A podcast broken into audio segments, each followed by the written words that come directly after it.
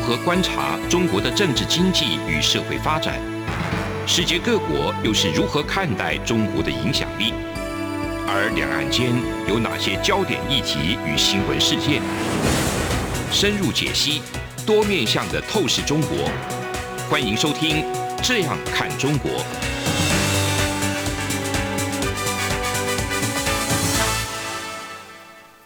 Hello，这里是央广的《这样看中国》，我是主持人富察。我们今天继续邀请杨照大哥呢来讲这个不一样的中国史。我们上一集谈到了，就是这个杨照大哥为什么写这样的中国史，以及商代跟周代文明的差别。那商周之变呢，可以说是中国史当中，或者是中国这个土地当中最大的一个变化。只是我们今天都觉得商周好像都很一样，没什么差别。所以，我们今天继续谈哦。那我们谈这个商代的文化特质。那杨照大哥特别谈到说，你要把这个安阳殷墟呢理解成是一个鬼城啊，我觉得这个说法很独特，就是它怎么是鬼城呢？它不是我们想象当中这个商代最繁华的大都会吗？政治中心、文化中心吗？怎么是鬼城呢？因为这跟对考古发掘有关系。再说一次，当然考古发掘当中，它有很多偶然意外的成分，什么东西会被留下来，然后什么对东西会被挖出来，这没有必然一。般是墓葬哈，但对墓葬，墓葬当然最容易挖出来，对但在也就是说，在安阳挖挖掘考古挖掘的时候，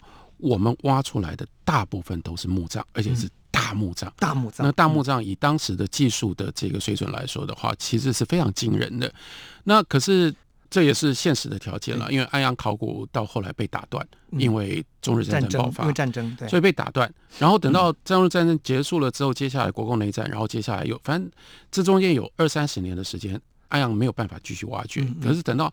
也就但不能再挖掘了，因为接下来这个新中国建立了之后。对这个地区的这个，你你不可能把人家房子拆了，然后把道路给挖对掉，对你没有办法再挖了，所以就留下了一个很麻烦的一个问题。当然，原来像包括这个李希先生，嗯嗯他们是认为我们挖到了墓葬，对，在墓葬的旁边还有应该可以挖到这个居住区，至少是、哦至少是皇宫宫殿的居住区。嗯然而，就在一九七零年代嗯，宫崎市定、嗯嗯，这位日日本本学的者学者，对，他突然提了一个想法说，也许并不是我们没挖到，就是就挖不没有到了，就那没了。为什么呢？这也就是因为这个时候对考古学呃对甲骨文的解读已经够充分了。没错，这个时候已经有了董作宾的《阴历谱》嗯接下来呢有了陈梦家陈梦家的的这个《殷墟谱辞》嗯然后所以宫崎市定还包括这个日本学者白川静，嗯嗯，所以经过他们，所以宫崎市定等于是站在他们的基础上面呢，他就突然之间有个这个想法，其实是天外飞来的一个想法，他就想说，你看，既然他们在那样的一个世界里面，张万子先生他会说是一个萨满连教续性的、嗯连续性性的的嗯这个，所以死人跟活人，就像我们看这个新石器时代，一直到后来有很多的文明，那你家里人家人死了，就埋在地底地下。下对对，你就是跟他共同生活没错，共没错共同生活活在一啊起，生活在一起啊，对你不会另外有一个墓葬区，这是非常非常普遍的一种，就是说先民文化嗯的嗯做法。嗯嗯，那于是宫崎事情就说，或许这就是全部墓葬区跟生活区就是在一起一啊，起的，因为这哦反而那为什么会会特别有道理呢？因为嗯它更符合我们所看到的商代商人的文化的这个样貌。嗯嗯，这个就为什么这个不对，非常有可能安阳其实就长这个样子。哦当然，我说这是因为考古上面，这是我们没办法，永远不可能 证明。我们想地面上可能也是会有些建筑，可是因为这个随着那么多年以后，这个建筑可能就就就坏了，就被战争啊、被火灾消灭掉了嘛。但是地下的部分还保留下来了，是，所对不以对所以呃，不应该说墓葬的部分对，保留留下下来。来，对。那墓葬不完全是地下的，哦，因为当时有些有些墓葬是夯土筑在 OK，上面的。哦，所以所以它可能是活人也生活在其中所以，非常有可能，非常有可能，我们看到很多的夯土基地，其实它不见得是墓葬，它很可能就是就是在这个底下是墓对葬，这上上面面就就是是宫宫殿，就办公有可能，就占卜。 有可能。所以杨照大哥说，除了殷墟呢，他他说它不是活人住的地方啊，不仅仅是活人住的地方，而是死去的祖先居住的地方哈。共居的地对方，共居的地方。所以就是说，殷商的文化是这个王跟祖先的关系构成一个统治权力的关键，而不像我们想象说，我们统治当然是呃王、皇帝跟大臣一起来进行统治，每天商商量事情，这都是我们从秦始皇以后所形成的一个呃概帝念国。但是在殷的时期、殷商的时期，可能就完全是靠祖先。这有很多当然是来嗯自于我们对史料的解读对跟想象，但我们可以回到政治统治权力的本质上来说嗯吧，政治权统治权力的本质，在商代那就是这个商王最重要的帮手，就像刚刚富察说的，商王最重要的帮手，他不是这些官员，是祖先，不是这个官僚体系，是祖先。是祖先是这鬼，祖先在他后面，是他可以充分有效的跟祖先沟通，然后甚至呢，他在这种状况底下，等于是你看后来后世流传下来有类似，但我不不能说这一定是商文化，可是我们可以这样了解，嗯，例如说后世有城隍庙，对，那你在地面上面有一个县府，就一定有一那个个城隍地府的城隍庙，对，像台湾，像我们台湾有。我们有台北的城隍对庙，我们有台湾城台隍湾庙省，城隍有庙，台湾省城对隍对庙，对，就在啊因为你只要 你只要有一个政府，这边就对对应应了一就要个有一个。那所以在对这样的在结构可能都是从殷商传来传下来的，有可能，有可能但它非常久远，我们没有没有充分的证据，一对定可以这样说。那我的意我的意思是说，那你可以想象，所以那个政治权力，它最重要的帮手，嗯是因为它有对应的这些在天上，我不不嗯也不一定是天上，不知道在哪里在，哪里？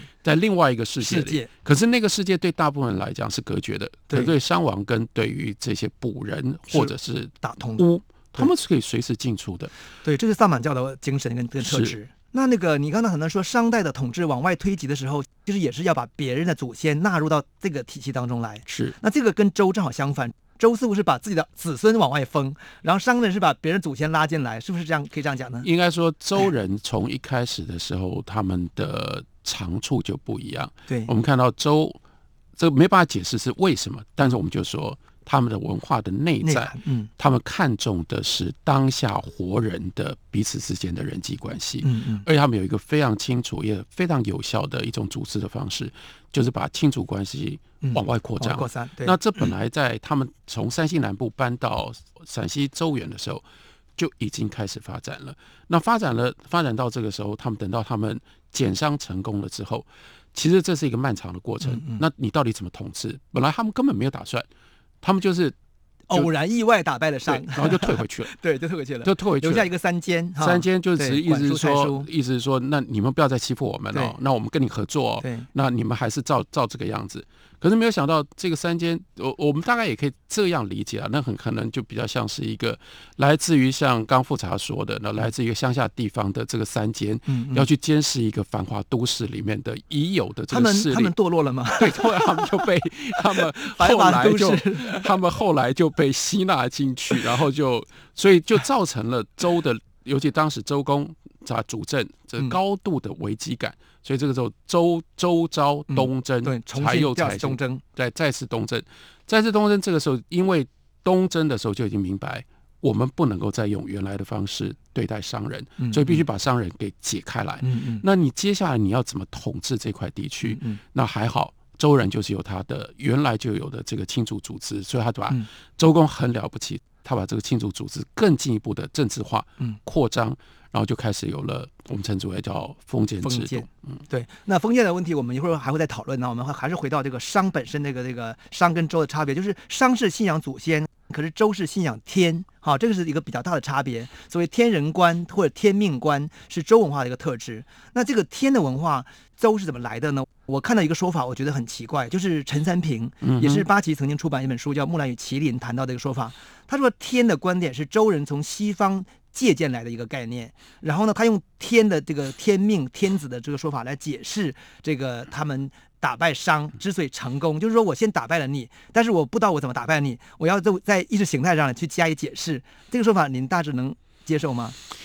有稍微细部一点点的要解释的地方，就商人主要，当然他们跟祖先之间有很密切的关系。可是商人的最高神是叫做地，地对，然后呢，周人是天。天那我在书里面也提讲到了，就从《山海经》，然后到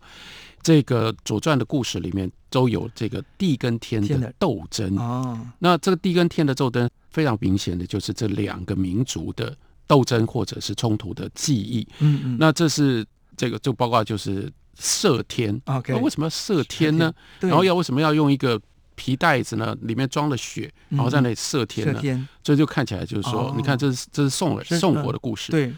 这时候很明显就是商人的后裔在嗯报复周人嘛。周人那所以商周其实是地跟天的这个不同嗯的信仰。了解，所以这个我们了解商跟周的差别，要用地跟天两种不同信仰来加以解释。好，那我们节目呢到这里呢，先休息一下，我们节目一会儿再回来。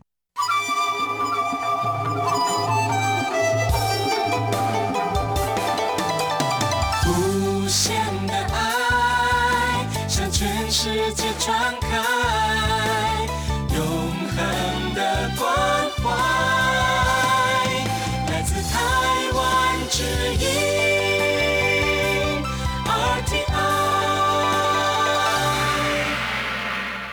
各位听众朋友，大家好，我们继续回来继续谈这个商代跟周代的差别啊。商代的文文字呢，是我们都知道是占卜用的甲骨文。那杨照大哥特别去解释说，这个甲骨文呢，它是实际是记录他们跟鬼神境交界的一个秘密符号，而是跟商人的日常生活的语音是不同的东西。所以商人是说话的时候讲的是另外一套话，然后他们在写这个甲骨文的时候或刻甲骨文的时候用这个特别的符号，是这样吗？应该说，我们因为后来这套语、这套文字跟我们的语言结合在一起，对所以我们很自然、理所当然以为，或者是就是认定它应该开头的时候就有声音的。对，但是我们现在看到越来越多的历史上面的整理，我们会开始怀疑这件事情。我说，我们其实没有定论，也很只能难是有怀疑定跟论，推理。因为对声音消失了嘛。对，但是这个定论在哪里呢？意味着这个文字怎么记录语言这件事情，我们若放到商代的环境里面，它是可疑的。很重要的一个证据是这个周原凤雏嗯，凤雏考古出土了一堆奇怪的甲骨。那这些甲骨呢，有很多刚开始说这可能都是练习骨，为什么呢？哦因为那个笔画啦，那个那个符号啦，乱七八糟。不标可准。是后来我们越来越来有越来越多的证据证明，这应该是周人在模仿、在学习、在偷啊，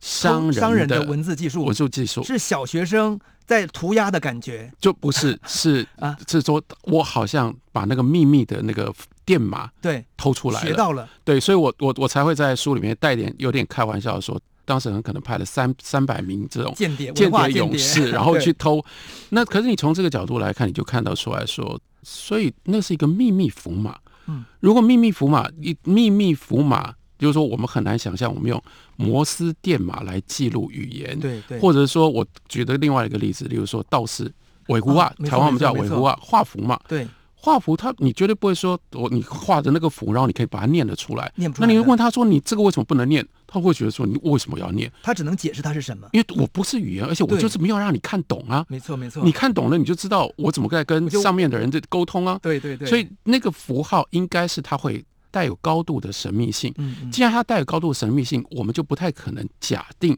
它是跟语言连接在一结合起在。一起的。所以也就是说，这套文字符号它的起源，我们应该还是要回到那个本源上面，让它跟语言脱开来。 OK，它不太像是为了语言记录语言而创造出来的，而是到了周人的手里。周人在这方面，这是我前面讲到，富察问我说，是不是从周代开始讲中国文化就可以？不可以，对，因为周人偷了或者是沿用了商很人的多商人东西，但是他都把它改它改造改头过来换面， OK，改头换面把它改造了。例如说像文字，嗯嗯如果没有商人先发明的文字，没有周人的文字嗯，或者像青铜器，它也是没错从商人没错那边来的，对可是他都把人家改造了。对那这个改造的过程当中，我是真的我比较相信，或者我们现在如果要探讨中国文字的话嗯，还是要分两个阶段。刚开始这个符号被商人创造出来嗯，可是，在周人的手里才把它变成跟语语言是言结合的有这么密切的结合。对，那那个商人的这个创造这个符号，您在书中谈到说，它可能来自于商人的族徽，就是我们想说这种甲骨文的这个形象，通常就觉得说，哎，我们看到太阳，那我们就画一个太阳的形状，它就叫做日。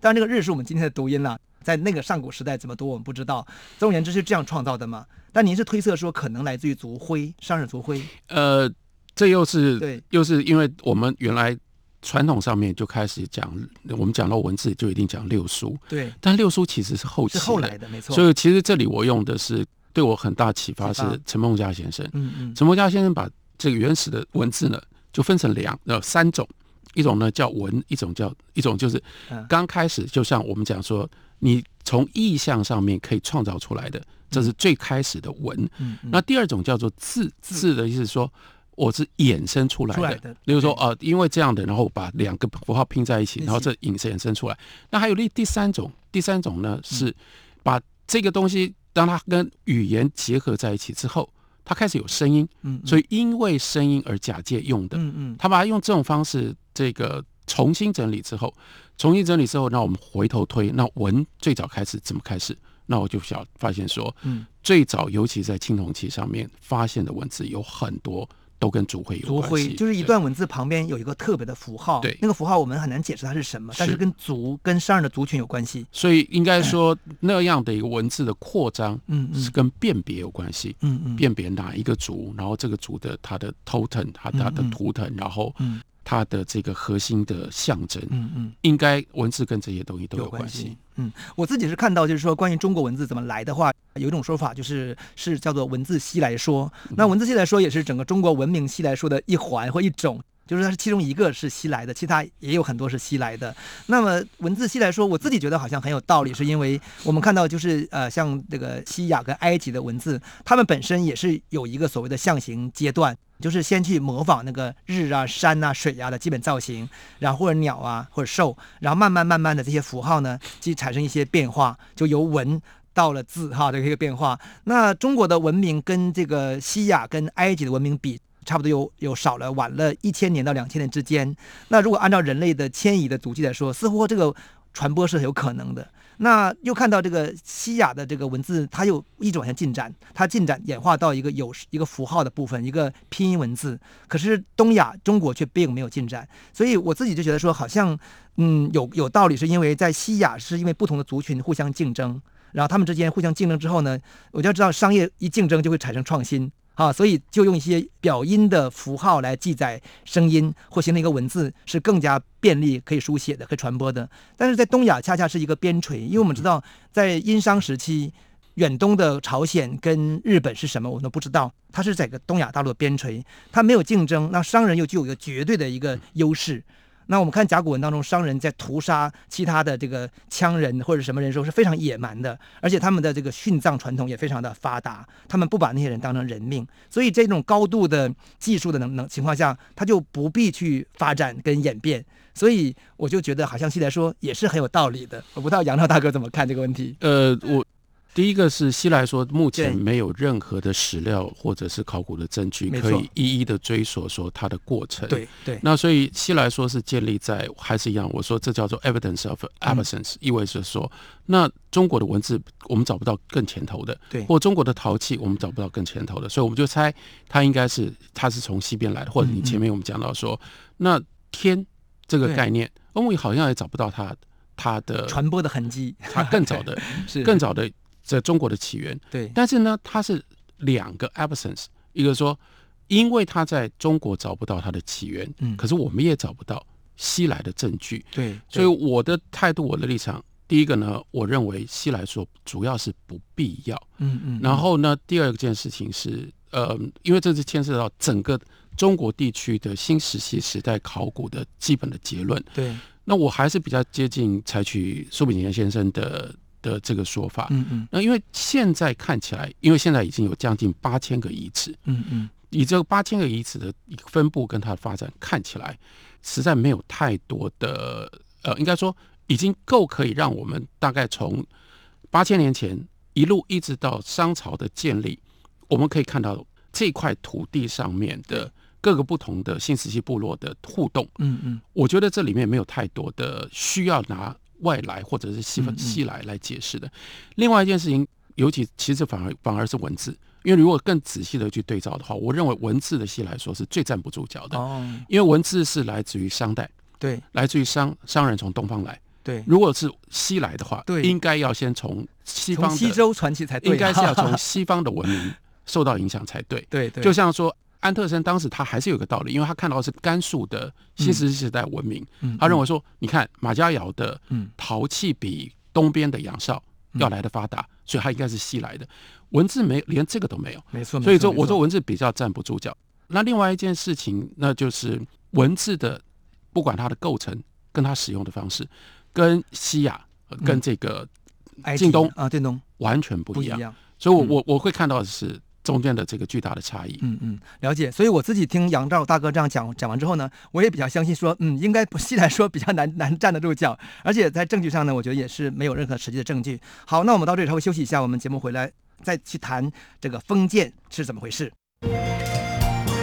是阳光，翅膀打开了世界之窗；是阳光，翅膀环绕着地球飞翔。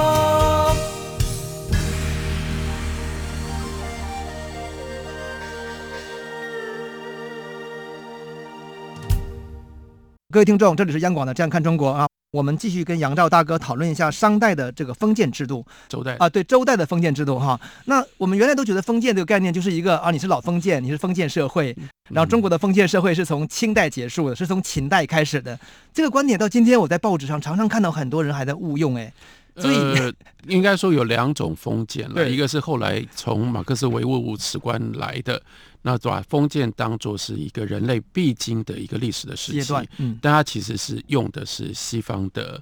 这个历史的的阶段论的阶，它概是念，它是等于是西方中古一直到对文艺复兴时代的对这段历史。那可是在中国，那问题是你用的是“封建”这两个中文字，对可是在中国历史上是有一个另外非常明确的封建的时期跟封建的文化，对那是周代周人的文化。那在中国的历史里面，封建这个制度到西元前二二公元前二二一年，嗯嗯秦始皇统一六国，嗯，它就才真正的它就结束了，结束了，对它，就结束了，所以后面就变成了帝国。帝国了，所以在中国的历史上是封建跟帝国对立的，可是，在西方的历史上或者马克思的历史就把封建都涵盖了帝国，古代时期，OK，结果就会产生很大很大的错误会认。知。对所以我们可以讲，中国的政治制度最核心的两种就是封建制加帝制，封建制在前，对，帝制然后在帝后制面，，对然后帝制以后，所以进入现代以后，我们采用类似于西方的，但又保留很多传统的帝制的一些呃推翻帝制，我们就说推翻帝制吧帝制。但是推翻帝制变成什么，这个对其实有时候有点难，好帝制有的点结难构描跟述。 精神跟元素跟基因还在我们的政治传统里边，但是形式是没有了哈。那您特别谈到说，这个西周的这个封建，实际呢，它的本质是一种武装殖民，是，对这个我觉得很有趣。这是从杨希梅先生，然后到宫崎市定，然后一路到我的老师杜振生先生，其实也是这几位史家的这个努力的整理，其实已经非常非常这清样楚。清楚了。那我们对嗯还是回到刚刚我们讲那个历史的想象，其实也不难想象。你说周虽小邦嘛，对那你打败了大义商，大义商有这么大一块地区，对那你怎么怎么统管领理它的呢你不能没有办法。是，那原来商人的方式就是非常松散的共主，嗯嗯。那可是呢，周公就决定他不可能承接商人的这个共主，他必须创建另外一种新的管理的方法。嗯嗯所以呢，就派出第一个呢，找一个自己的可信任的，例如说康王啊，这弟弟啊嗯，亲信，或者弟弟是魏王啊嗯嗯，好，就就这几个人，然后呢，给他你带人，比如说有几个是有姬姓的几族，嗯嗯，然后呢有这个姜姓的几族，嗯嗯通常这个时候要加上这个商人的后裔，哦然，后你就就让你带一群人，这块地方就给你。可是这嗯块地方就是商人本来就从来没有这样统治过啊、就当地还有很多所谓的原住民，当当然都对是不对原地的原地的人、啊，对，所以去到那里你要去建立这个国，所以这个封建为什么叫做建？建就是你哦要封给你，然后你要去自己啊，要去主要建是国啊、建而不是封的，呃，当然也要封，先封后建封，封是划地方给你，对这块给你，对，然后接下来要建，有没有是封而不建？就是没建下来的情况，有应该有对不对？有非常多，有很多封了，包括我们看到这是后来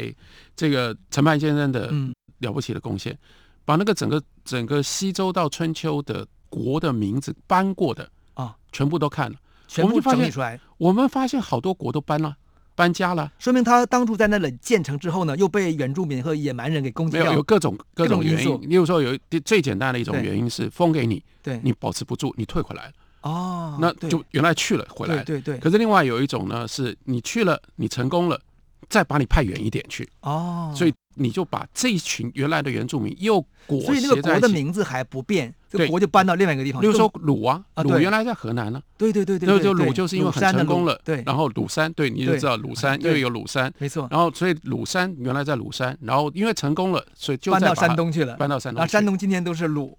对齐鲁的鲁啊，好有趣。所以这非常有趣，所以对它就是它基本上是一个武装殖民，但是这个武装殖民呢，嗯最后它的目标非常的清楚，不是让你在那里建立一个统治阶层，对，它要你跟当地的人融合在一起去，所以叫做嗯你原来带去的时候有一个一个的姓，嗯可是到那里的你要有一个自己的一个新的氏，哦，把这所有的人统合在一起，所以原来你有姬姓、有姜姓、有这个有这个商代的后裔，到最后你们大家全部再加在一起，通通变成了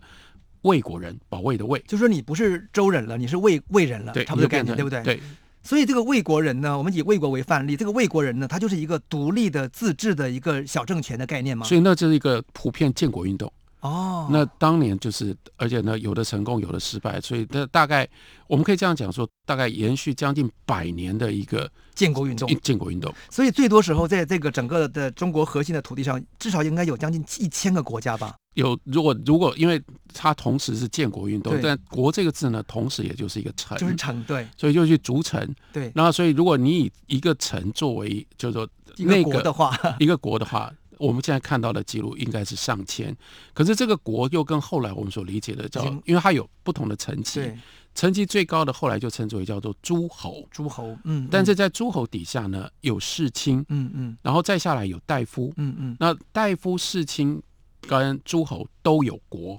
所以是这三层加在一起，嗯，可也能就是超过都有1000城的概念。对，我们可以他假都组一个假想，城就是当时比如说在整个东亚的黄河中下游的土地上，有很像个大海一样，每个城每个城就是一个岛屿的概念，有的是大的岛屿，有的是小的是岛屿，差不而多这种且状态哈。而且岛屿跟岛屿之间有一个层级的连也接，有宗法的对关系。对，起例如作用，说在鲁，他他在这边中心，他有一个大城。嗯嗯，可是接下来，他的世卿又有分封，一路这样分封下去，哦分成好多层一。层层嗯的。所以这个情况，我觉得跟那个美国的五月花号到就是英国安排五月拿到特许特许状到北美洲去做商业拓展殖民的情况，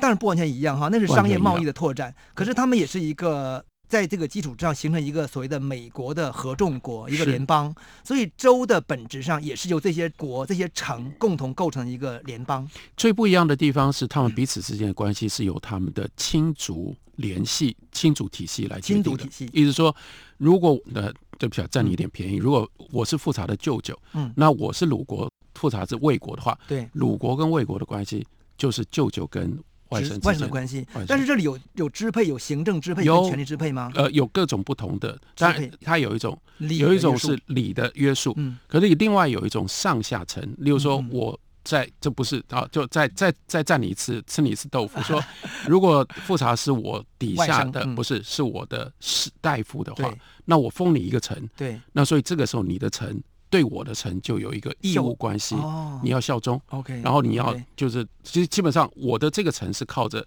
所有这些分封出去的大夫，嗯嗯他们来保卫我这个城，同时他们来提供我这个城。但是我从城中得到的这个所谓的纳税的概念呢，用现代概念了，有一部分交给你，然后我自己是留一部分。是但是的我的决策权有很大部分是我自己来安排的，在你自己，例如说，我们我们看一直到后来，对像这个孟尝君，嗯孟尝君他的封地在薛，对，然后他去服务他这个在国君的朝廷里面服务，可等到出问题的时候，他就退回薛嘛，哦，所以他，有他自己的封城封地，对他有他自己的封地，所以他并不是像后代像秦朝制度以后完全变成一个官僚化，透过不是呃推荐，透过科举考试而而形成一个官僚。这个官僚的权力呢，似乎是来自于皇帝的这个受受命，然后皇帝收回以后呢，你就什么都没有了，所以这样到了唐代都还有需要柳宗元写封建呃论，不不写封建论，对，把这些东西搞清楚说，怎么样，什么叫做郡县制？嗯嗯，从封建到改到郡县，那封建也就意味着这是一层又一层，有着相对的独立性的这个系统啊、相对独立性的单元组合起来的一个大的系嗯统。可是郡县制是从中央朝廷一路发派出去，然后中央朝廷作为这个唯一的中心，对就跟今天中国北京很接近哈。是那杨大哥，你想看，如果说周代的这样一个这个封建制度，如果它有可能继续保存在今天的 话，那么今天中国大致会什么样子啊？应该一定跟这个现在的秦制以后的差别非哦常大、完。全不一样。帝国是一个绝大的变化，但对因为这个帝国已经存在了两千年，其实对我们很难回头去想象说封建制如果如果存在，但是相对应的封建制的的确确给它是相对比较地方分权，嗯给地方比较大而且的大很多权的利自主权利的。 OK，好，这就是我们今天跟杨赵大哥讨论这个周制封建制的特质。那我们节目今天到此结束，我们下次再请杨赵大哥继续讲秦代的制度有什么不同。拜拜。